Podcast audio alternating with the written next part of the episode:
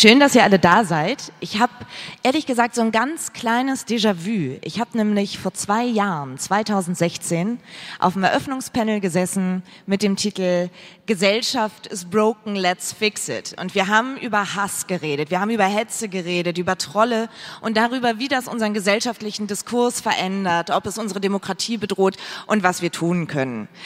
Ähm, in den vergangenen zwei Jahren hat sich wahnsinnig viel getan. Wir haben ein Netzwerkdurchsetzungsgesetz. Facebook hat ein Löschzentrum. Ähm, die Medien sind hochsensibilisiert, achten besser auf Community Management, auf Moderationen. Es gibt ähm, Fact-Checker und äh, man beschäftigt sich mit Fake News und so weiter. Ich habe vier fantastische Panelisten hier sitzen, ähm, die selber ganz viel machen, sich engagieren, sich Gedanken machen, was man tun kann. Und mit denen würde ich gerne darüber reden, was ist in den vergangenen zwei Jahren passiert. Hat sich Hass verändert? Haben sich die Trolle verändert? Wenn ja, wie? Und wie geht es weiter? Also worüber reden wir dann vielleicht, wenn wir in zwei Jahren uns hier wieder treffen und eine kleine Bestandsaufnahme machen?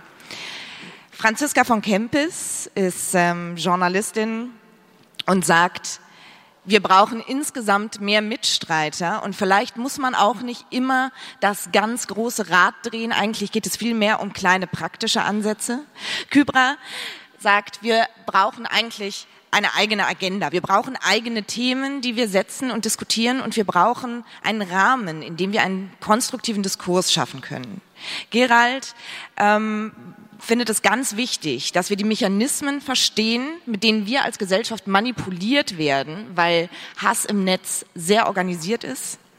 Und Hannes sagt, es geht inzwischen viel mehr um einen Angriff auf die Demokratie. Es geht nicht mehr um individuellen Hass. So die Trolle sind schlauer geworden. Hannes hat äh, auch schon zwei Jahre her fast.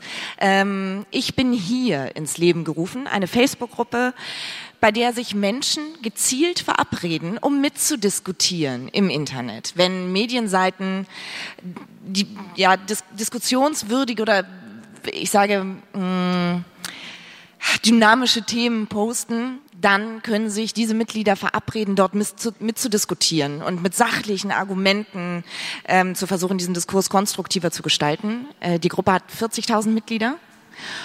Ähm, Hannes, vielleicht kannst du noch mal aus deiner Sicht beschreiben, weil du so nah dran bist seit zwei Jahren. Hast du das Gefühl, es hat sich, der Hass hat sich geändert?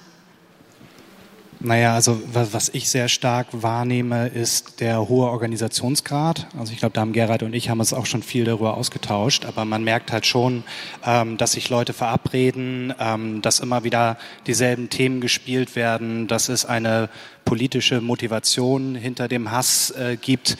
Ähm, ich habe mittlerweile ein bisschen Probleme mit dem Wort Hass gerade wenn es so geplant und organisiert ist, finde ich gar nicht mehr, dass es, äh, dass es Hass ist, sondern es ist eine ganz bewusste, bewusst gesteuerte Be- und Abwertung von Menschen oder Menschengruppen, die da gerade ähm, vor sich geht. Und das ist das, was mir gerade auffällt. Und da werden viele Säulen, viele wichtige Säulen der Demokratie werden da gerade sehr gezielt angegriffen. Der Hass ist also vielleicht ein bisschen leiser geworden, aber gefährlicher? Naja, also gefährlich ist es, ähm, weil, und, und das ist so ein bisschen das, worüber ich gerade sehr viel nachdenke, es werden halt scheinbare Mehrheiten erzeugt im Netz, also Mehrheitsmeinungen, ähm, die sich natürlich auf die Meinungsbildung massiv auswirken. Und, ähm, und da entsteht halt so ein, so ein, so ein Tipping-Point-Effekt. Also wenn das immer mehr wird, dann kommen immer mehr Leute, die glauben, da ist was Wahres dran. Ne? Und wenn, wenn sozusagen diese Angriffe dieser Scheinmehrheiten gegen die Journalie geht, gegen ähm, Bevölkerungsgruppen, ähm, gegen die Polizei, gegen die Justiz, dann merkst du, okay, da ist, da ist halt was Gefährliches dabei. Und vor zwei Jahren ist, war es aus deiner Sicht ähm, noch eher auf, auf einer individuellen Ebene die Angriffe oder weniger organisiert? Naja, ich bin zu dem ganzen Thema gekommen ähm, über die Ukraine-Krise. das habe ich halt mitgekriegt ähm, über die russische Einflussnahme im Netz. Äh, das hat mich beschäftigt. 2013 war das, glaube ich, 2013, 2014. Und dann kam der große Einschlag halt über den Shitstorm, den Gerald erfahren hat. Das habe ich mitgekriegt, weil wir beruflich da miteinander verbunden waren. Und das war für mich dann halt auch der Grund, dass ich gesagt habe, okay, jetzt muss ich was tun. Hatte ich allerdings keine Idee. Genau, neben mir sitzt Gerald Hensel und ähm, du hast dich stark gemacht dafür, dass Unternehmen stärker darauf achten, auf was für Seiten ihre Werbung erscheint. Ähm, und du hast damals den Hashtag äh, kein Geld für rechts gestartet, um darauf aufmerksam zu machen, dass Rewe-Werbung vielleicht nicht bei Breitbart erscheinen sollte. Du hast auch Publikationen wie von Henrik äh, M. Broder oder ähm, Ach gut, die Achse des Guten und so weiter genannt. Und auf dich kam ein Shitstorm zu, der tatsächlich zum Ziel hatte, dein Leben komplett zu zerstören. Also das war ein, ein episches Ausmaß, ähm, in dem du dich da befunden hast. Ähm, was genau ist da passiert? Wie organisiert war das?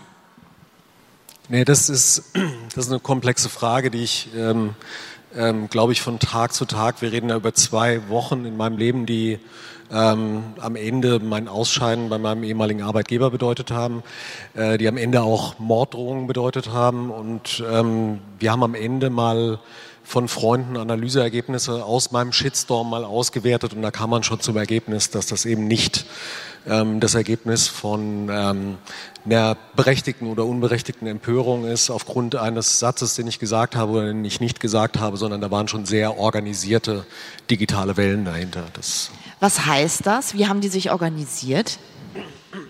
Ähm, also wir haben mehrere rechte Gruppierungen tracken können, die infolge von äh, Publikationen ähm, mich, mich zum Ziel hatten. Das heißt, ähm, auf meinen Arbeitgeber stürmten wochenlang äh, E-Mails ein, jede einzelne Facebook-Seite äh, wurde, wurde mit Kommentaren überflutet. Ähm, ich bekam jeden Tag irgendwas zwischen eins und drei Artikeln über mich. Es gab Fake-Accounts von mir, es gab gefotoshoppte Tweets von mir, es gab alles Mögliche.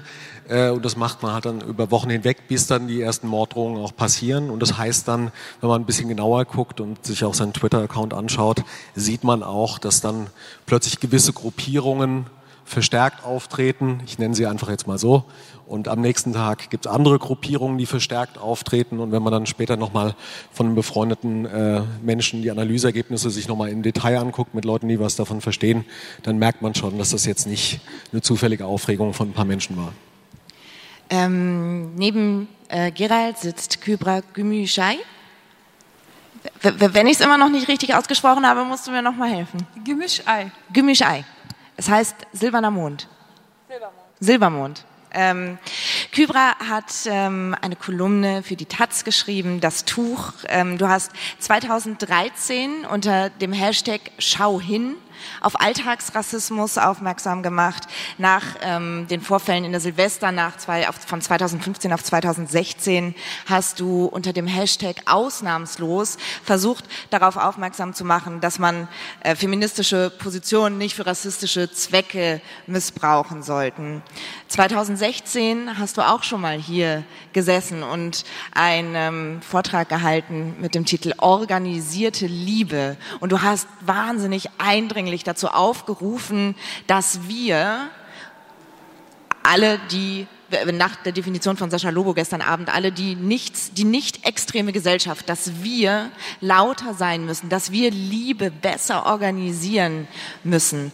Ähm, was hat sich für dich in den vergangenen zwei Jahren geändert oder getan? Also ich war so ein bisschen entsetzt und das habe ich letztes Jahr, als ich ähm, dann auch noch sozusagen den Nachdreher äh, vortragen durfte, versucht zu vermitteln. Ich war entsetzt, wie hilflos unsere Gesamtgesellschaft auf diesen Hass reagiert hat, auf dieses Organisierte vor allem reagiert hat, weil für mich war, man bekommt ja sozusagen immer sehr viel Kritik an äh, muslimische Gruppierungen, an türkeistämmige, an Migration, Menschen mit Migrationshintergrund und von uns wird ja extrem viel immer gefordert und und dann ähm, versucht man sozusagen mit den wenigen Mitteln, die man hat, möglichst irgendwie gut und konstruktiv auf Dinge zu reagieren. Und dann war da für mich die Mehrheitsgesellschaft, die jetzt irgendwie relativ offensichtlich organisierte äh, Gruppierungen hatte, die versuchten, Einfluss auf die Meinungsbildung einzu, ähm, ähm, ähm, äh, ne, Einfluss auszuüben, so das Wort habe ich gesucht, und war entsetzt, wie eine Mehrheitsgesellschaft, die ja unheimlich viele Ressourcen hat, ja, irgendwie äh, unheimlich viel Wissen, finanzielle Ressourcen, Humanressourcen, also die gesamte Gesellschaft so hilflos scheinbar äh, war gegenüber dieser Entwicklung. Und das hat mich unheimlich schockiert. Ähm, weil ich halt diese Entwicklung von äh, muslimischen Communities kenne, die in so einer reaktiven Haltung dann waren über Jahre, fast jetzt Jahrzehnte, die so nur noch reaktiv diskutiert haben, in so einer Verteidigungshaltung waren. Und genau das Gleiche, diese gleichen Mechanismen und Dynamiken habe ich in der Mehrheitsgesellschaft beobachtet und äh, war wirklich entsetzt und auch enttäuscht über die Art und Weise, wie darauf reagiert worden ist. Und ähm, und mich, für mich hat sich der Hass insofern in den letzten Jahren verändert, als dass er viel klüger geworden ist. Also er ist vielleicht leiser geworden in einigen Punkten, ähm, aber er ist vor allem hat, finde ich, diejenigen, die diese Debatten orchestrieren, die diese ähm, Shitstürme orchestrieren, die haben die Macht von euch erkannt also dem Publikum. Vorher ging es darum, dass Gerald aufhört zu arbeiten und Hannes und wir alle, dass wir irgendwie aufhören zu existieren, dass wir aufhören zu sprechen, dass wir aufhören zu schreiben, dass wir aufhören, auf bestimmte Missstände aufmerksam zu machen. Und jetzt geht es nur noch um das Publikum, wo es darum geht, die Wahrnehmung des Publikums zu verändern. Und inzwischen bin ich auch teilweise total frustriert, wenn dann Leute mich fragen, ja Kypra, was macht der Hass mit dir? Ich so, ja, darüber kann man ruhig sprechen, wenn wir aber vor allem darüber sprechen, was macht es mit denjenigen, die dem Hass zuschauen? Und das halte ich für die gewaltigste Entwicklung in den letzten drei Jahren. Eine absolut vernachlässigte Beobachtung, eine Entwicklung, die immens und dramatisch ist, die aber einfach stillschweigend hingenommen wird. Dass es okay ist, dass heutzutage Menschen sich verteidigen müssen, weil sie in der Geflüchtetenhilfe engagiert sind und nicht diejenigen, die ihre Hilfe verweigern. Also.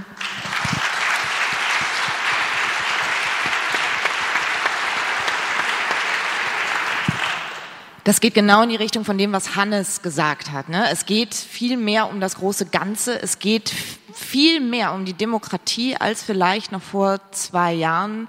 Die Trolle sind schlauer geworden. Ähm, Franziska von Kempis ist ähm, Journalistin, arbeitet bei T-Online ähm, und du engagierst dich im Netz auch als die besorgte Bürgerin und ähm, hast da dich auch mit dem Thema Fake News beschäftigt. Also hast da Videos gemacht und mal erklärt, warum die Deutschland keine GmbH ist zum Beispiel. Du hast aber auch ähm, zuletzt, glaube ich, ein Video gemacht, das hieß, was sage ich, wenn? Aus der Beobachtung heraus, dass die schweigende Mehrheit, von der wir ja auch immer sprechen, manchmal gar nicht weiß, was sie sagen sollen. Also was sage ich denn, ähm, wenn ich angegriffen werde, wenn jemand sagt, du musst doch nur mal richtig durchgebumst werden und so weiter. Ähm, darf man das hier sagen? Ähm, zu spät. Im Internet steht es ja auch. Franziska, ähm, du engagierst dich ja auch schon lange oder du beschäftigst dich auch schon lange mit dem Thema. Ähm, glaubst du auch, dass es tatsächlich mehr um Demokratie geht als vor zwei Jahren, wenn wir über Hass sprechen? das, was ich erlebe auf, auf meiner Facebook-Seite unter den Videos, auch ähm, unter den Videos von anderen Menschen, die sich mit politischen, gesellschaftlichen Franziska, Themen erleben. Nimm mal ja, so, lauter. Jetzt geht's. Also was ich tatsächlich aber auch schon seit zwei Jahren sehe, ist auch dieser Drang, nicht mehr, immer weniger die Person im Video direkt anzugreifen, sondern immer mehr die Kontrolle über die Kommentare zu ergreifen. Es wird immer weniger punktiert, also auch auf meine letzten Videos gab es dann ganz schnell oft ein Gegenvideo oder ein Gegenstatement. Diese Statements sind so lang mit ähm, so viel Theorie drin, die man ja auch erstmal widerlegen muss. Es geht nicht mehr darum, Hauptsache runterschreiben, Hauptsache mich zum Beispiel zu diskreditieren oder andere Menschen in meinen Videos, sondern es geht darum, knallhart zu sagen, egal was in diesem Video steht, die Oberhoheit über das, was richtig und falsch ist, haben wir hier in den Kommentaren. Also das ist jetzt rein kommentarbasiert. Und deswegen geht es am Ende des Tages natürlich um die Demokratie und es geht um eine gesellschaftliche Meinung, die vorgegaukelt wird, die so aber, hoffe ich jedenfalls, nicht überall vorhanden ist. Und das sehe ich schon und das wird prägnanter, das wird klarer und das wird aber auch deswegen prägnanter, was du in meinem Eingangsstatement schon so schön gesagt hast. Ähm, weil ich glaube, dass es an Mitstreitern fehlt, weil ich mich über jeden freue, der hier auf dem Podium sitzt und über jeden freue, der hier sitzt und sich das anhört und vielleicht auch selber die ganze Zeit was macht und in Kommentaren unterwegs ist. Aber weil ich in den letzten zwei Jahren ein, eine Tendenz schon sehe, dass immer wieder dieselben Menschen auf, in solchen Räumen sitzen. Und ich finde das großartig. Ich finde, das führt auch sehr dazu, dass man gerne da sitzt und auch sich gerne mit Menschen unterhält. Aber ich glaube, dass wir, um wegzukommen von den letzten zwei Jahren, in die nächsten zwei Jahre ganz darauf achten müssen, dass wir mehr werden, dass wir mehr auf Masse gehen, damit man diese Oberhoheit zurückbekommt.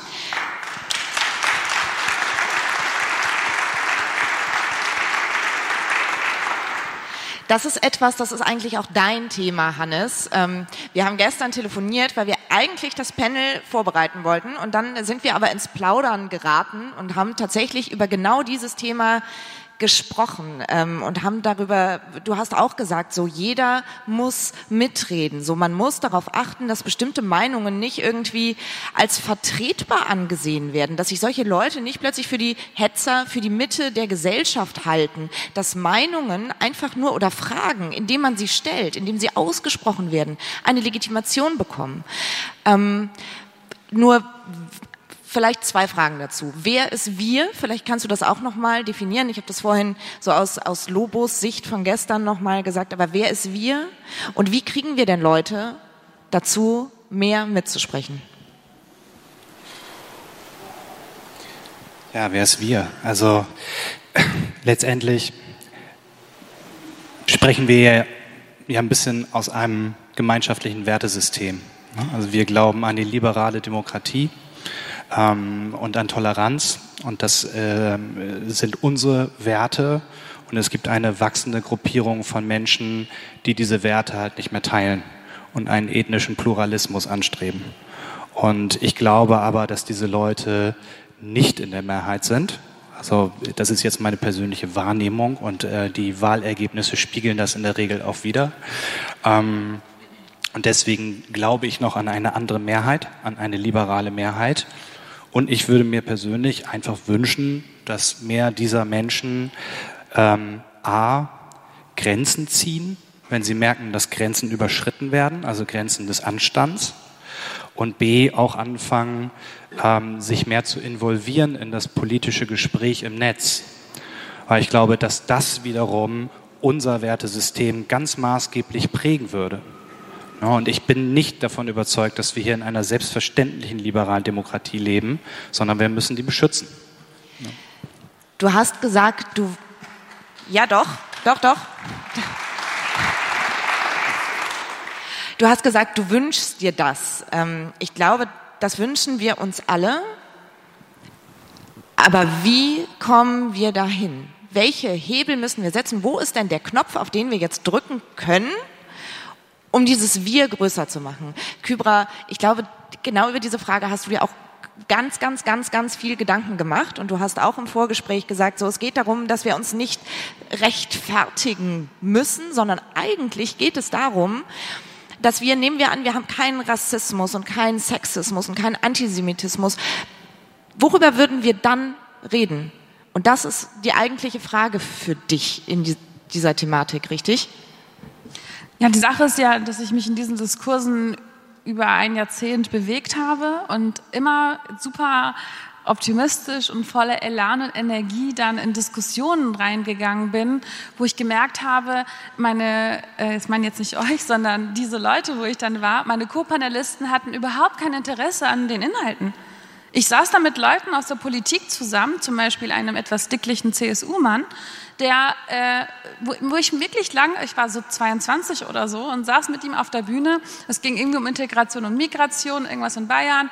Und dann haben wir diskutiert und diskutiert und ich habe irgendwie gemerkt, der hört mir nicht zu. Und irgendwann habe ich realisiert, der saß da so und hat irgendwie nur mit dem Publikum gelacht und geredet. Und ich war so, so eine Statistin, die so ähm, mit Zahlen und Daten und Fakten und mit Informationen kann man irgendwie Besonnenheit in eine Diskussion bringen wollte, wo es aber eigentlich nur darum ging, irgend so eine, es war eine Farce. Es war eine Show. Es ging nicht tatsächlich um wie können wir eine bessere Integrationspolitik betreiben? Wie können wir mit äh, Rassismus in unserer Gesellschaft umgehen? Es war eine Show. Und ähm, ich habe viele solche Situationen über dieses, in diesem Jahrzehnt erlebt, wo ich am Ende gemerkt habe, all die Energie, die ich und viele andere in diese Diskussion verschwenden leider, ähm, ist verpufft, weil die Frage ist eigentlich für mich, wenn wir sagen, wir engagieren uns, in welchem Kontext engagieren wir uns? Wenn wir sagen, alle sollen mitreden, zu welchen Fragen sollen wir mitreden? Wenn wir darüber reden, gehört der Islam zu Deutschland, gehört das Juden zum, zu Deutschland? Also sind das Fragen, die wir ernsthaft diskutieren wollen? Also ganz ehrlich. Und, ähm, und für mich ist es und für mich ist es deshalb viel wichtiger, darüber nachzudenken, unter welchen Fragestellungen, in welchem Kontext, unter welchen Rahmenbedingungen diskutieren wir, worüber diskutieren wir, mit welcher Absicht diskutieren wir. Sind wir nach einer Diskussion am Ende total äh, überfordert und fühlen eine gewisse Ohnmacht vor einem abstrakten Angstszenario oder haben wir das Gefühl, wir können etwas tun, wir haben etwas besser verstanden, es gibt Dinge, die wir verändern können. Und da müssen wir hinkommen. Ich wünsche mir eine Diskussion und einen kritischen Blick auf die Art und Weise, Weise, wie wir miteinander reden. Darf ich das nochmal ganz kurz ergänzen? Ich würde noch eine Sache dazu sagen, nämlich die Frage ist auch, wo wir diskutieren.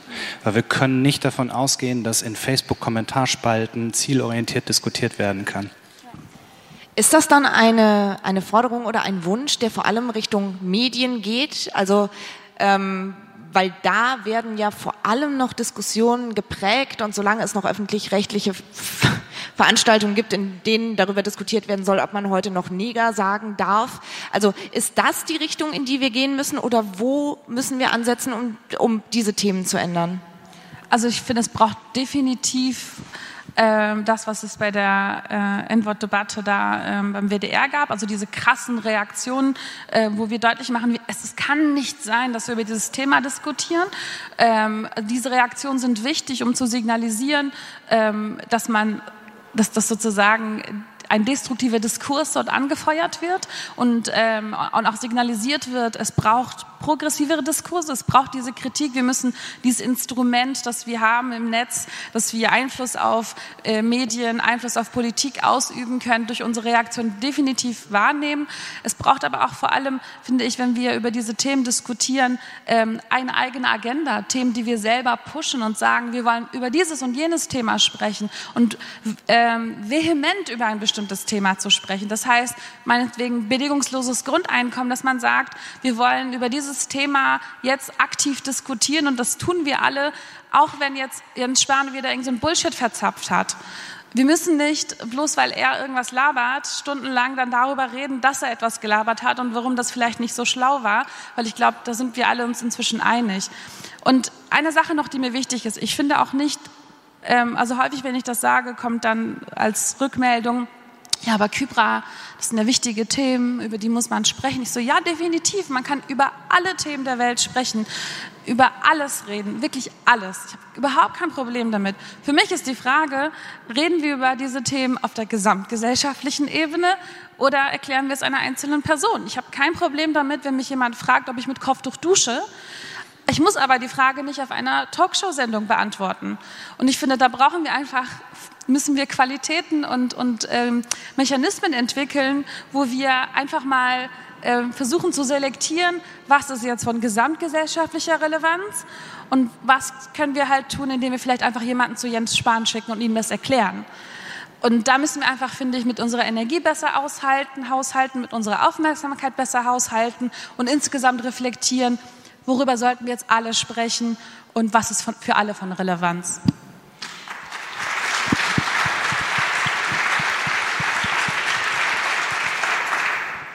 Gerald, du hast ähm, eine, einen Verein gegründet, der heißt Fearless ähm, Democracy. Und da geht es um drei Dinge. Darum, Wut und Hass besser zu verstehen, die Organisiertheit davon. Es geht darum, Einzelpersonen konkret zu helfen. Und es geht auch darum, zu beraten, Medien, Zivilgesellschaft, wie man sich gegen diese Strategien von Populisten oder von Hetzern konkret wehren kann. Hast du bei dieser neuen Arbeit etwas gelernt, was du gerne vor deinem Shitstorm gewusst hättest? Hättest du da anders mit anderen umgehen können? Äh, mit Sicherheit, ja. Also ähm, ich glaube, es gibt in meiner persönlichen Geschichte, anders als vielleicht in anderen Biografien, einfach eine, eine Tatsache, die mich vielleicht unterscheidet. Ich äh, war nie ein Aktivist und wollte eigentlich auch nie einer werden. Also ich bin immer ein politischer Mensch gewesen, aber meine, meine Wahl war es nicht, einen Verein zu gründen. Und äh, beziehungsweise das war dann meine Wahl, aber das wäre zumindest nicht vor zwei Jahren, wenn du mich vor zwei Jahren gefragt hättest, meine Idee gewesen. Ähm, die, der Shitstorm, der ein Stück weit mein Leben verändert hat, ein Stück weit zumindest, ähm, ist Resultat einer Sache, die ich nicht in, der, in dem Sinne vorhergesehen habe. Und die Frage, ob ich mich anders verhalten hätte, ist insofern irrelevant, als äh, dass ich viel Positives rausgezogen habe. Ähm, das heißt, manchmal wird man auch auf was gestoßen, was dann natürlich gut ist. Aber natürlich ist es so, dass ich in meinem privaten Erfahren dieser Geschichte natürlich viele Fehler gemacht habe. Und das ist ein Resultat einer Sache, die an sich jetzt der nächste Schritt bedeutet. Und da ist es ehrlich gesagt egal, ob man ein widerspenstiger Marketing-Typ ist oder ähm, äh, Feministin oder äh, Behindertenaktivist oder was auch immer der Grund ist. Äh, wir haben halt eine Realität, in der Menschen heute, die sich irgendwo ein Stück weit für eine inklusive Gesellschaft, wie auch immer die definiert sein mag, einsetzen und das auch laut tun, äh, mit einer großen Wahrscheinlichkeit, wenn sie halbwegs erfolgreich dabei sind, irgendwann mal so etwas erleben. Und das Ziel ist ja in erster Linie nicht nur diese Leute auszuknipsen als funktionierende wirtschaftliche Einheiten, Angst und Schrecken zu verbreiten, sondern gleichzeitig auch allen anderen von euch, die möglicherweise auf die Idee kämen, vielleicht selbst in ihrer Welt, ob sie jetzt feministisch geprägt ist, ob sie einen, einen Marketing-Background hat, ob sie sich um Flüchtlinge dreht oder was auch immer es sein mag, äh, euch zu vermitteln, dass ihr bloß nicht den Mund aufmacht, weil sonst könntet ihr vielleicht äh, das Gleiche erleben, wie ich es erlebt habe und viele andere auch. Äh, und das ist der wesentliche Punkt. Also die pluralistische Gesellschaft, von der ich mal glaube, dass ein ganz gehöriger Prozentsatz hier äh, vor mir gerade sitzt, äh, soll einfach eingeschüchtert werden. Und das ist der Grund. Franzi, du hast dich erfreulicherweise nicht einschüchtern lassen, obwohl du natürlich auch auf eines der feministischeren Videos auch in eine organisierte Trollaktion geraten bist. Du ähm, hast trotzdem natürlich weitergemacht. Ähm, was hast du dazu gelernt, von dem du uns vielleicht gerne erzählen würdest? Was hast du über Trolle gelernt, was wir alle besser wissen müssen? Über Trolle per se, also die Leute, die sich so einen Shitstorm annehmen und vorhaben, den auszulösen, meinst du? Ich glaube, ich habe vor allem gelernt, das nicht zu unterschätzen, das nicht zu, das ist aber auch wirklich, also das nicht zu unterschätzen. Ich habe das das erste Jahr, als ich mit der besorgten Bürgerin angefangen habe, echt viel abgetan. Auch für mich, auch für die Leute, mit denen ich Videos gemacht habe, immer gesagt, ja, ne, darf man nicht zu sehr drauf hören und so weiter. Hab dann durch zwei sehr konzentrierte Shitstorms, der zweite führte dann jetzt im Januar zur Sperrung meiner Facebook-Seite wegen Hate Speech, was ich sehr schön fand. Ähm, habe an diesem Shitstorm oder dieser Aktion das erste Mal gemerkt, was es heißt, wenn es organisiert ist. Es gab Aufrufe vor im Internet, die haben alle auf YouTube lustigerweise angefangen. Ähm, habe dadurch für mich wieder gelernt, dass man plattformübergreifend denken muss. Du kannst nicht sagen, die sind da irgendwo im Internet, die sind alle auf Facebook und Facebook ist das Problem.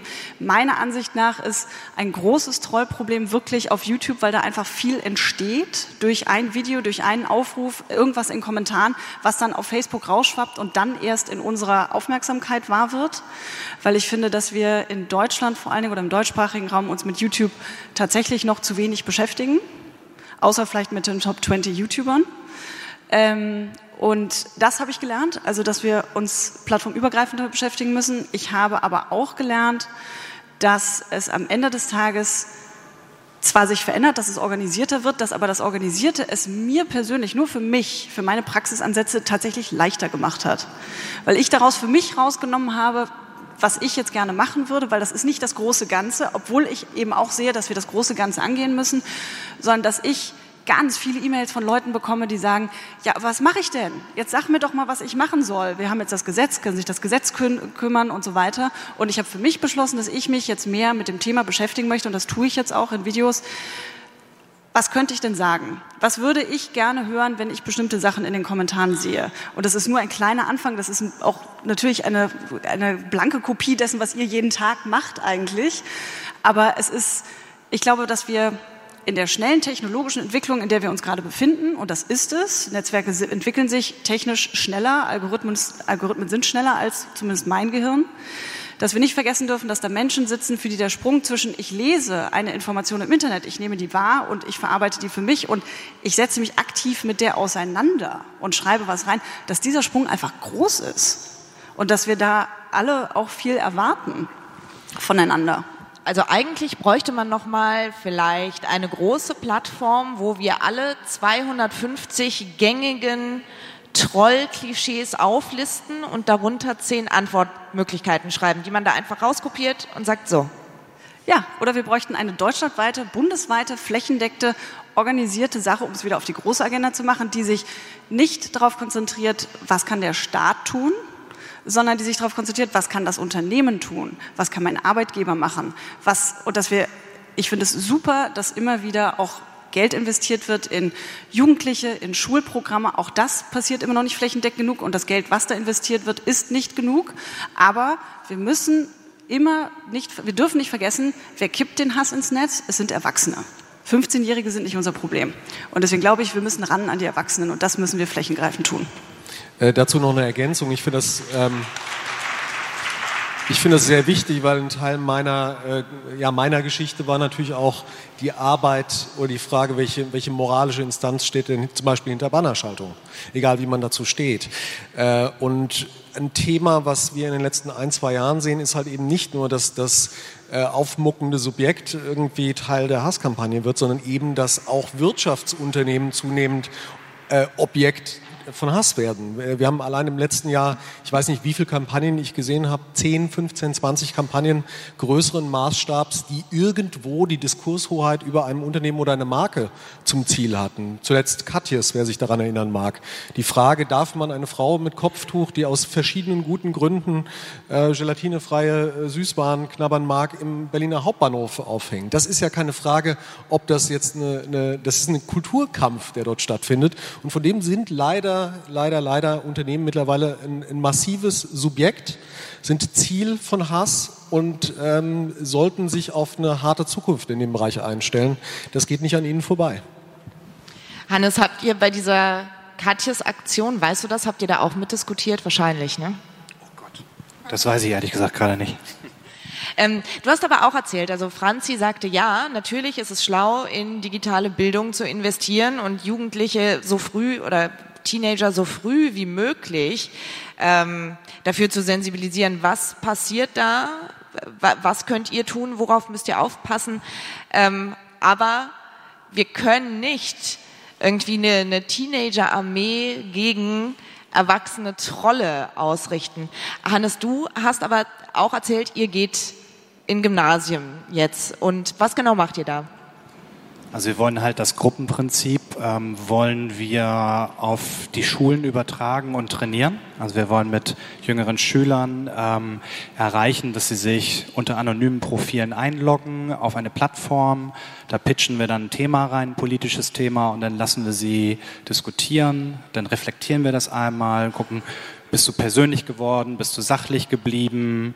Ähm, hattest du eigentlich Ahnung von dem Thema, bevor du mitgesprochen hast oder nicht? Und dann macht man die nächste Runde. Also wir wollen wirklich jungen Menschen beibringen, wie man im digitalen Raum sachlich und ähm, ja, einigermaßen anstandsvoll diskutiert. Ich wollte ganz kurz bei Franzi, war dir noch was ergänzen, was dir geschrieben oder erzählt hattest, dass die Leute schreiben und dir sagen, so was kann ich denn bitte tun, was kann ich denn äh, schreiben? Ähm, ich halte, und du hast ja gesagt, dass du dann Vorschläge machst, ich halte, glaube ich, für die nachhaltigste Entwicklung einerseits das, aber viel wichtiger vielleicht sogar, dass man den Menschen die Fähigkeit beibringt, zu erkennen, dass ein Kommentator oder eine Kommentatorin, dass, es ein, dass das ein Troll ist oder ein Bot vielleicht sogar oder dass man sozusagen Menschen beibringt, das zu erkennen, weil dann steigt man gar nicht erst in diese inhaltliche Diskussion ein, sondern man verhindert, ähm, dass die Einfluss aufnehmen auf unsere Stimmung auf unsere gesamtgesellschaftliche Stimmung, weil ich versuche das immer zu veranschaulichen, wenn man über Bots oder auch Trolle spricht, die organisiert versuchen, bestimmte Diskurse zu infiltrieren. Das muss man sich vorstellen, wie wenn hier im Publikum irgendwie ähm, zehn Personen geschlossen hierher gekommen wären und sich aber versetzt äh, hinsetzen würden und immer wieder machen würden, irgendwie den Kopf schütteln würden, vielleicht sogar dazwischen rufen würden und dann würde das bei allen anderen, die irgendwie drumherum stehen, mindestens nach einer halben Stunde oder so das, dazu führen, dass man sagt, ja, irgendwie finde ich das, was vorne gesagt wird, auch nicht so doll und irgendwie ist es schon streitbar, was gesagt wird. Und dann haben wir eine Q&A-Session und die ersten zehn Wortmeldungen kommen von diesen zehn versetzt, äh, sich hingesetzt habenden Menschen, die scheinbar überhaupt nichts miteinander zu tun haben und bestimmen den gesamten Diskurs, die gesamte gesamte Atmosphäre, die gesamte Stimmung, die ganzen Rahmenbedingungen diktieren sie. Und ich glaube, es ist super wichtig, dass wir jungen, aber insbesondere, wie du schon richtig gesagt hast, älteren Menschen beibringen, dass nicht alles, was sie im Netz erleben, von echten Menschen kommt, die ihre echte Meinung hinschreiben, sondern dass man auch mit Bots zu tun hat, dass man mit Trollen zu tun hat, dass da auch ein eine organisierte Form dahinter steckt. Und wenn man Menschen das beibringt, braucht man gar nicht erst reagieren, sondern kann sieht dann sozusagen dort, ah, ein Bot, ah, ein Troll und lässt sich nicht beeinflussen. Weil das, was ich am Anfang meinte, ne, wie, wie unsere Stimmung beeinflusst wird, das halte ich tatsächlich für die schwerwiegendste und nachhaltig am ehesten schädigende Entwicklung. Ich würde dem gerne widersprechen, Kybra. Ich, ich glaube echt, dass es um Mehrheiten geht. Also dass du äh, bei, bei Facebook zum Beispiel ist es gar nicht so einfach, einen Troll zu erkennen. Ähm, das merken wir halt auch nach anderthalb Jahren, dass es nicht so einfach ist. Und ich glaube, um bei deinem Beispiel zu bleiben, wenn jetzt hier irgendwo mehrere Leute im Raum machen würden, dann ist es halt wichtig, dass zehn Leute sich umdrehen und sagen, kannst du mal bitte still sein. Oder wenn du was zu sagen hast, dann nimm dir, nimm dir ein Mikro. Nee, also ich sage auch gar nicht, dass man nicht reagieren soll, sondern dass es wichtig ist, dass Leute erkennen, das ist jetzt nicht mein Kollege, der jetzt mir widerspricht, sondern das ist organisiert. Also es geht nicht darum zu sagen, man soll nicht reagieren, sondern dass wir die Fähigkeit entwickeln, also das, ne, wenn beim Beispiel zu bleiben, genau, dass Leute dann sagen, ah, das ist ein Bot, der gerade rumschreit und nicht einer, der aus berechtigtem Grund wirklich empört ist über das, was gerade gesagt worden Verstehe, ist. Verstehe, also die Mechanismen zu verstehen. Eine kurze Ergänzung, nur, du willst auch weitermachen, ne? Nee, ich so, ja, so, also ich habe aber auch ein falsches Mikro. Ähm, ich, ja, ich finde, Menschen sollen erkennen. Ich glaube, dass das wieder in den Bereich geht, was kann der normale Bürger, der davor sitzt, wirklich unterscheiden lernen. Nicht jeder ist ein Journalist, nicht jeder ist jemand so wie wir hier, die das alle können. Und ehrlicherweise, was ich ganz viel erlebt habe in den letzten sechs Monaten, klar, der Troll setzt ein Thema, aber der Troll setzt ein Thema, von dem er weiß, dass es zieht. Und der Troll findet nicht viele andere Trolle, der Troll findet viele andere ganz normale Menschen, die sagen, ja, Momente mal, finde ich aber auch, ist total scheiße mit den Frauen hier in dem Video, das läuft so nicht und wir wollen die alle wieder ab an den Herd. Und ähm, wie hier, also Islam und Judentum, die sind aber alle hier, ne? ich habe hier nochmal neue Zahlen zum Thema Holocaust gefunden übrigens. Und das sind nicht klassische Trolle, es sind auch nicht immer dieselben, die dann auftauchen, sondern es sind Leute, die sich ermutigt fühlen. Und für diese Menschen braucht man Widerspruch. Brauchst du Fakten und brauchst du gelerntes oder dir, dir äh, zugängliches, einfach verfügbares Wissen, damit du, selbst wenn du den Troll erkennst, in der Lage bist, kontrolliert antworten zu können, wenn du das möchtest. Aber ich bin voll bei euch, und, aber das machen wir ja vor allem, Gegenrede. Und ich halte es braucht eine Gleichzeitigkeit und das andere, finde ich, wird vernachlässigt, nämlich zu entlarven.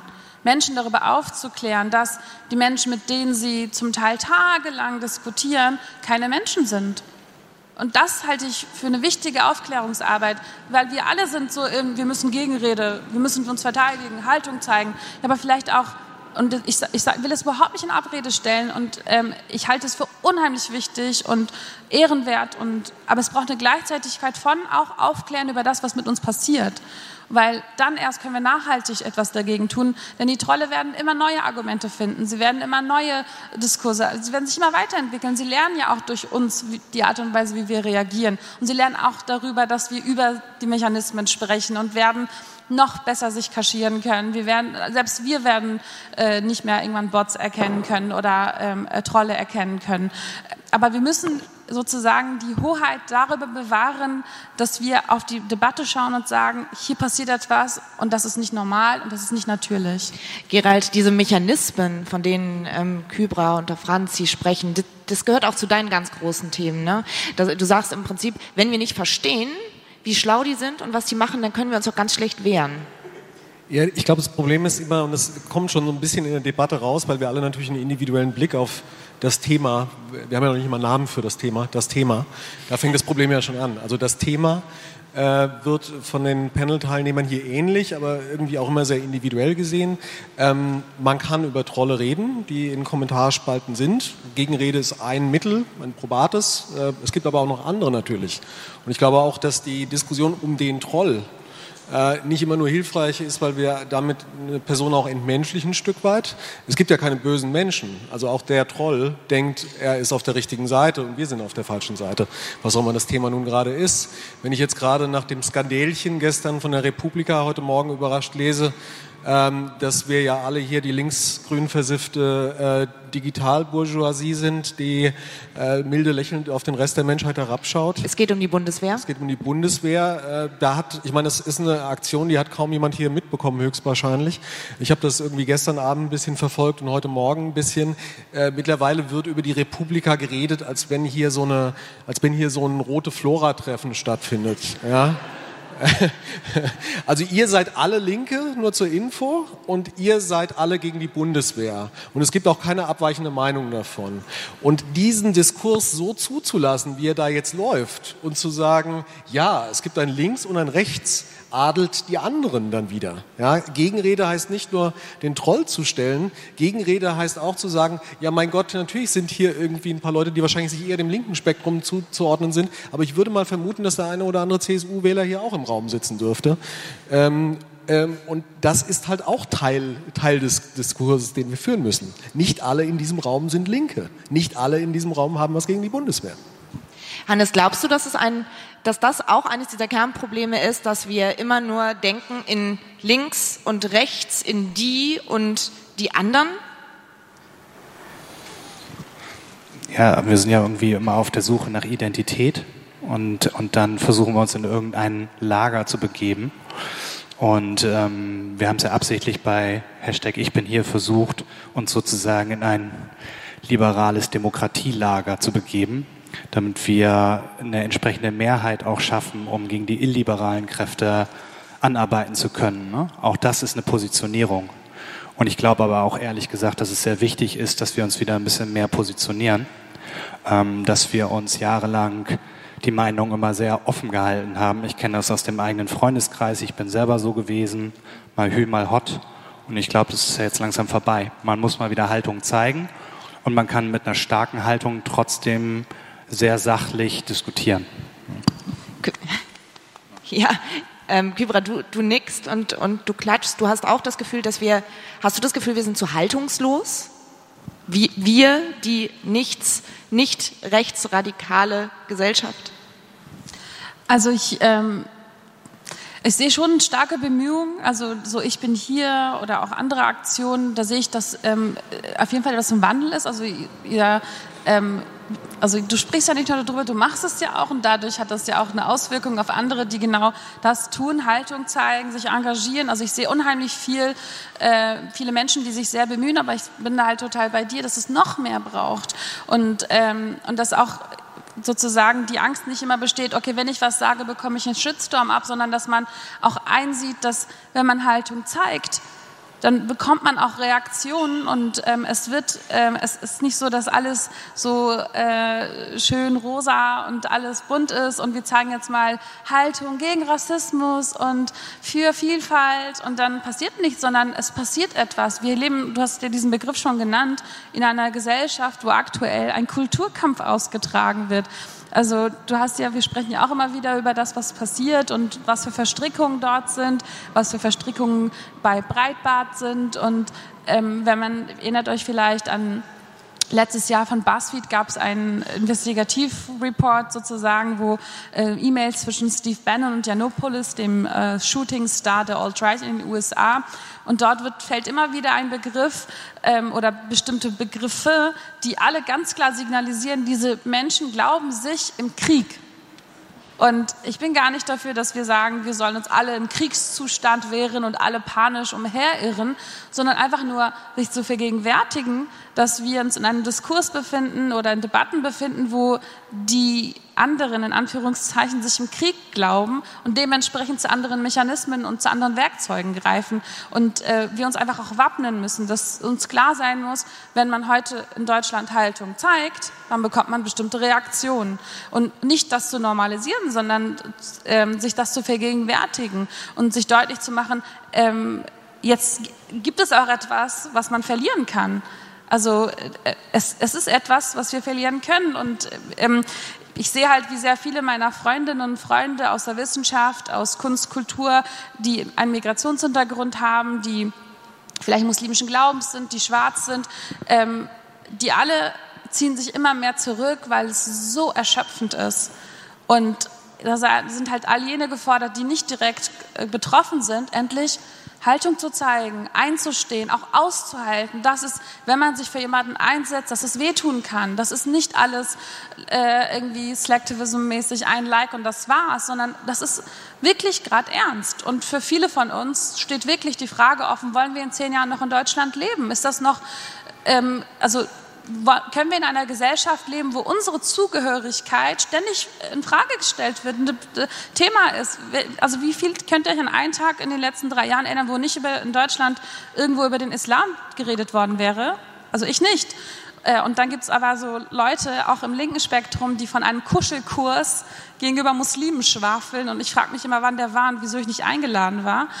Und ähm, und ich finde einfach, dass wir jetzt wirklich vergegenwärtigen müssen, es ist ernst, es gibt etwas zu verlieren, es braucht mehr Menschen, es wird nicht einfach, es wird auch nicht schön, aber es ist wichtig einzustehen für das, was uns ausmacht, was uns zusammenhält, für unsere Pluralität. Ähm, und das ist nicht die Aufgabe von Menschen, die direkt betroffen sind, sondern von all jenen, die es nicht sind.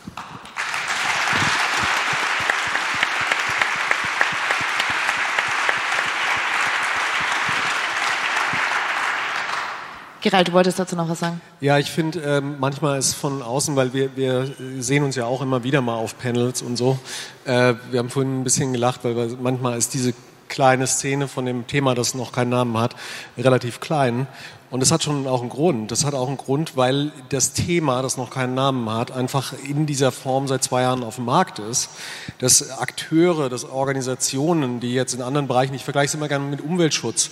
Der Umweltschutz hat sich über Jahre mit großen Organisationen zum Thema, das gesellschaftlich breit gestreut ist durch große Institutionen und Organisationen, die auch das entsprechende Funding und das entsprechende Backing und auch die Leute dahinter haben, bilden müssen. Das war ein langer Weg, um dorthin zu kommen, wo man heute sagt, hey, ähm, da wird ja doch einiges gemacht, mal mehr oder mal weniger sinnvoll, aber es ist ein durchaus nicht ganz unähnliches Thema. Bei unserem Thema, das uns irgendwie ständig auf Panels treibt und das Talkshows treibt und Bücher und Spiegelausgaben, äh, treffen wir immer nur dieselben vier bis acht Leute, die alle irgendwie entweder Individuen sind oder kleine Organisationen, die sich gerade mit Ach und Krach seit einem Jahr selber tragen. Staatliche Hilfe, es wird uns ja immer vorgeworfen, wir, wir machen uns die Taschen voll von wegen. Es gibt keine materielle Entscheidung, die so schlecht sein könnte wie das, was einer von uns vier hier macht.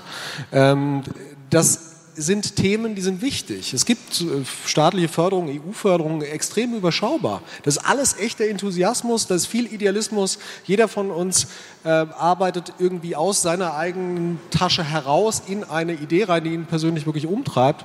Und das heißt auch am Ende des Tages, Unterstützung kann auch einfach Solidarität bei einer pluralistischen Gesellschaft bedeuten, kann aber auch ganz einfach eine Spende bei Ich bin hier oder einem von uns sein. Ganz platt gesagt. Und davon gibt es einfach zu wenig. In Immer die Kontonummer einblenden. Ist so. Muss, muss einfach auch mal gesagt werden. Ich glaube, das, was sich am meisten verändert hat im Vergleich zu vor zwei Jahren, das kam, das, der Hass, die Trolle, diese Hetze kam sehr schnell, sehr gewaltig und sehr plötzlich. Und ich glaube, wir, Medien, Politik, Zivilgesellschaft waren überfordert. Wir waren ganz schön entsetzt von dem, was da auf uns zurollt. Und ich habe den Eindruck, dass im Unterschied zu vor zwei Jahren laufen wir nicht mehr nur blind dagegen und versuchen uns irgendwie zu wehren und versuchen das irgendwie in den Griff zu kriegen, sondern ich glaube, jetzt gerade geht es darum, wieder vor die Welle zu kommen. Und das, finde ich, wird ähm, immer ganz schön, wenn Kybra darüber redet, dass wir eigentlich unsere eigene Agenda verdammt nochmal setzen müssen. Wir haben noch zehn Minuten und ich würde jetzt total gerne noch eine kurze Runde machen. Wie geht es weiter? Was sind eure konkreten Pläne oder eure großen Visionen für die nächsten Monate, vielleicht auch für die nächsten Jahre? Franziska, fangen wir mit dir an. Ganz leichtes Thema. Also mein ganz konkreter Ansatz für dieses Jahr ist, ähm, auch wenn es ein bekanntes Thema ist, ich möchte mich, weil ich finde, es, wir reden viel über Gegenrede, aber mir fehlt es da an konkreten Ansätzen, mir fehlt es an Menschen, die zu Wort kommen, die einfach mal sagen, was sage ich wenn. Das ist mein Thema dieses Jahr und das werde ich dieses Jahr machen, weil ich finde, es gibt unfassbar viele Themen, sei das Antisemitismus, sei das Sexismus, äh, vielleicht auch die Diskussion, ähm, nochmal die Diskussion um den Islam. Ich weiß es nicht. Es gibt einfach gefühlt bei mir jeden Tag zehn Themen, die mir jeden Tag auffallen, wo ich finde, da kann ich nirgendwo kurz drauf zugreifen. Das ist mein konkreter Ansatz jetzt. Ähm, die große Vision. Du musst keine haben. Ich hätte gerne eine. Ich habe sie gerade tatsächlich nicht. Ich glaube, es ist dann, wenn dann ein Wunsch, und den habe ich auch vorhin schon mal gesagt, ähm, ich möchte diesen Punkt knacken, den ich vorhin schon mal gesagt habe, den du auch noch mal jetzt äh, gesagt hast, dieses Mitstreiterthema. Wenn wir in zwei Jahren hier noch mal sitzen, dann würde ich mir, und das klingt jetzt total doof, wünschen, dass keiner von uns hier sitzt. Dann wünsche ich mir, dass hier vier ganz andere Menschen sitzen, die zwischen 70 und 12 sind, keine Ahnung, ähm, die über ganz andere Wege zu diesem Thema gefunden haben, die vielleicht gar nicht mehr über Hass sprechen, sondern über, ich habe übrigens das ins Leben gerufen und ich bin über einen Workshop im Gymnasium reingekommen, ich bin ähm, über ein, ein Unternehmensprogramm, was, keine Ahnung, irgendeine große Firma gegründet hat, auf das Thema gekommen und ich bin über einen Artikel von dir draufgekommen und habe dann selber was gemacht. Ähm, und diesen Punkt würde ich gerne knacken. Und dafür habe ich keinen Ansatz, aber vielleicht ist das das, was ich jetzt mitnehme für mich heute, dass ich mir das mal vornehme für dieses Jahr, zu überlegen, was könnte visionär, egal in welcher Richtung, der Stoßpunkt sein, wo man sagt, wie überwinden wir diese Hürde, ob technisch oder im Kopf.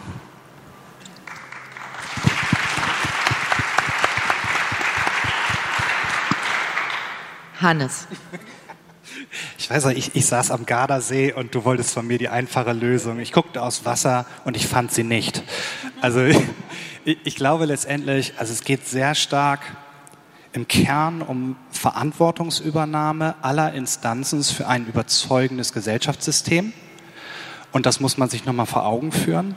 Und ich glaube, da müssen alle Beteiligten müssen ein paar Hebel ziehen. Also ich kann dir nicht die eine, den einen Hebel nennen, sondern ich kann nur sagen, bessere, schnellere Rechtsdurchsetzung, Bildung von jungen Menschen. Ich möchte, dass sich die großen Plattformen an ihre Gemeinschaftsstandards halten und die Medien an ihre Netiquetten. Ich möchte, dass mehr Menschen sich beteiligen am Dialog in den sozialen Medien. Also du merkst, das sind irgendwie viele Hebel, aber ich glaube, wenn die gezogen werden gleichzeitig, dann schaffen wir halt den nächsten Schritt. Und eine Sache vielleicht noch, ich möchte mal irgendwie ein Format haben im Netz, wo wir mal wirklich die großen Themen diskutieren können, also sowohl auf Werteebene als auch auf politisch aktueller Ebene.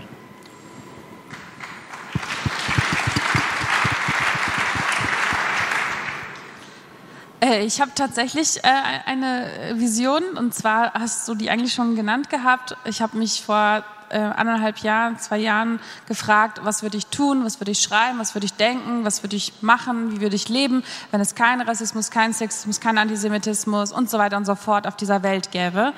Und ich hatte wirklich sehr lange gar keine Antwort. Und es hat mich auch ein bisschen schockiert, weil ich gemerkt habe, dass ich sehr getrieben gelebt habe in den letzten äh, zehn Jahren und äh, habe dann angefangen nach Antworten zu suchen und habe gemerkt, ähm, dass das war dann so meine ganz persönliche Vision, zu schauen, was ist meine Vision und ich habe jetzt eine.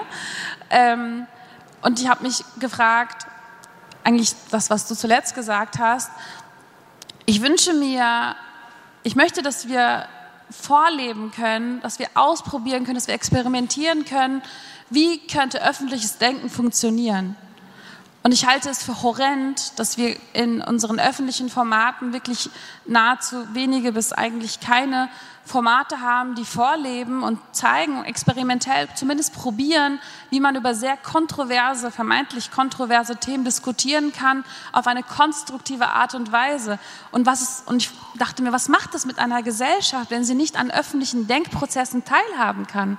Was macht es mit einer Zivilgesellschaft, wenn sie nicht sieht, ähm, wie über diese heiß gekochten Themen diskutiert werden kann auf eine konstruktive Art und Weise. Und, und habe dann sozusagen den Hut aufgesetzt und mir gesagt, gut, dann werde ich daran arbeiten.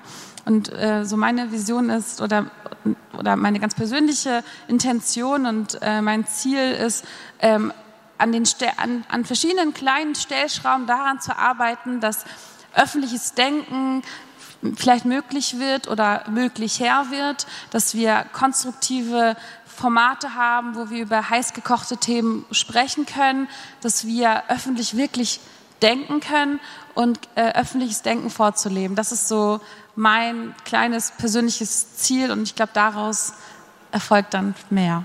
Vielen Dank.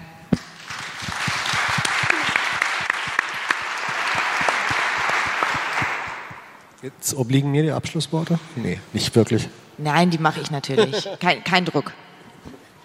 Ähm, wir haben als Ziel dieses Jahr als Verein, wir kümmern uns ja ein Stück weit mehr um ähm, digitalen Massenhass, also jetzt nicht unbedingt die Gegenrede in Kommentarspalten, sondern e-, eher wirklich, wenn es um Subjekte oder Institutionen geht, die ganz viel Hass auf einmal ausgesetzt sind. Wir haben dieses Jahr ein Schwerpunktthema, äh, das wir Hate Aid genannt haben. Da haben wir jetzt eine ähm, Förderung bekommen für ein konkretes Projekt, das in der Tat ähm, uns hilft, einen ersten Schritt in eine Richtung zu äh, setzen, wo wir sagen, naja, wir müssen mal aufhören, über über die Hater die ganze Zeit zu reden, sondern vielleicht mal über die Gehateten, weil ähm, davon gibt es halt doch mittlerweile sehr viele. Im Wochentakt, im Halbwochentakt kommen neue dazu. Und bevor sich jemand endlich mal eine Kugel in den Kopf schießt bei so einer Erfahrung, äh, würden wir gerne eine Plattform schaffen, all diese Lücken, die es momentan nicht gibt, aufzufüllen und mit einer, mit einer, mit einer, mit einer Selbsthilfe im Prinzip zu füllen. Da würden wir gerne einen Beitrag zu leisten. Also das ist für unsere Organisation Schwerpunktthema dieses Jahr. Es gibt aber noch ein, wenn man sagt, die Vision, die vielleicht daran anschließt, ähm, Hass behandelbar zu machen, in Anführungszeichen, aus einer Opferperspektive, angegriffenen Perspektive, heißt auch, das Tool ein Stück weit zu entschärfen. Und ich glaube, es wäre ganz toll, wenn die, die Bubble, die nicht auf der Republika ist, sondern der Rest, der nur Zeit liest und glaubt, die Republika hat nichts mit ihm zu tun, versteht, dass die Mechanismen von Hass dazu da sind, die große Meinung zu kapern und die im Zweifelsfall über halt ähm, Printmedien äh, immer noch besser funktioniert oder über, über andere Beiträge als über Twitter. Also wenn wir es schaffen, ähm, meinem Vater zu erklären, dass ähm, er nicht auf Twitter sein muss, um die Meinung von Twitter reingespült zu bekommen, dann wäre das, glaube ich, für mich so das Metaziel im nächsten Jahr. Das müsste die Gesellschaft schaffen.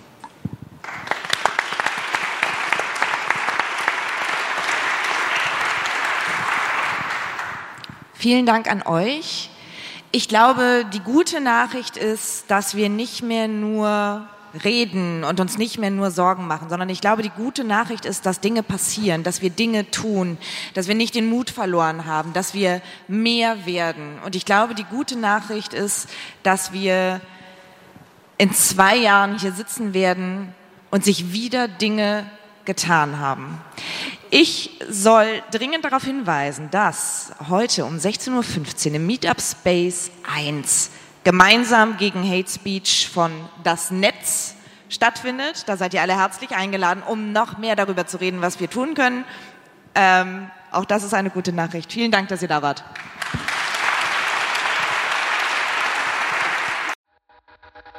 Be